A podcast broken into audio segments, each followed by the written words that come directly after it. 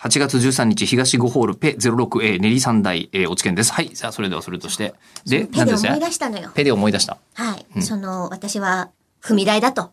ペで思い出した踏み台。ああ、今だと完全に私の頭の中には、冬のそなたを聞きながら、踏み台昇降をす る。楽しい。えー健康久しぶにいりに、い。ペが久しぶ りに。あのリズムだとゆっくりなんだろうな。違う違う違う。ねえ。ねえ。でもさ寒いから踏み台昇降をす る。ええ 違う違うヨン様がする話ではないんですか。違う違う違う。古いな。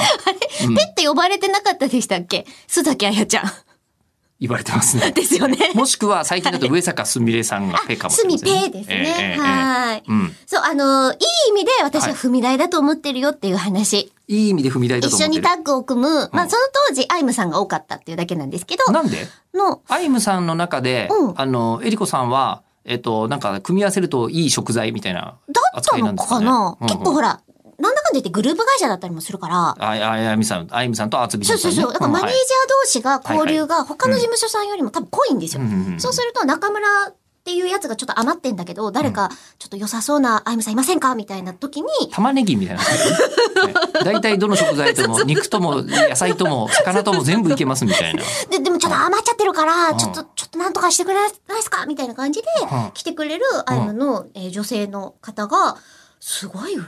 あら、いいことじゃないですか。もうね、自覚したのは日笠陽子ね。っああ。すごいね。て思ってる。ああ、ひかささんね。初め本当てにのラジオのレギュラーだったんですよ。そうなのね。そうなのねえ。でも、ひかささんとえりこさん、芸風似てますけどね。いやー、お互いに知らなかったよね。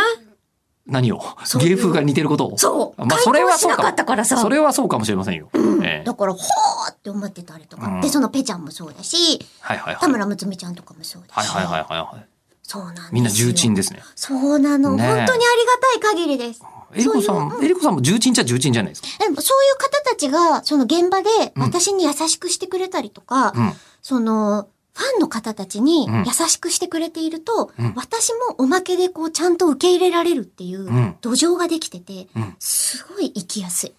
行きやすい、行きやすいなら生きまやすい。すごく助あ、かった。まずは、まずはそれはいいことかもしれませんけど、踏んではいられると。うんこうちゃんと自分の足で立てられてますだよ。からまあいいんじゃないですかね、本当にね。だだから待ってまーす。年々生きやすくなるということに関して言うと、私も踏み台タイプとしては非常によくわかるあ感ーじですね。やっぱ立場的にっていうのもあるんですかまね。あそうでしょう。だ組っむてことが多ラい、ジオとかに初めて出るのって、日本放送だと見込みだみたいなことが本当に長い時間続いていましたので、し普かも通に生。放送だからね。そうそうそう。だって米津玄師とか普通に来てたからね。そ何っ度か。も。うん。でも多分向こうは覚えてるのかどうかわからない。うーうん ん。いや、覚えてますよ。だといい知知知らんけど。だってえー踏み台のお話。はい。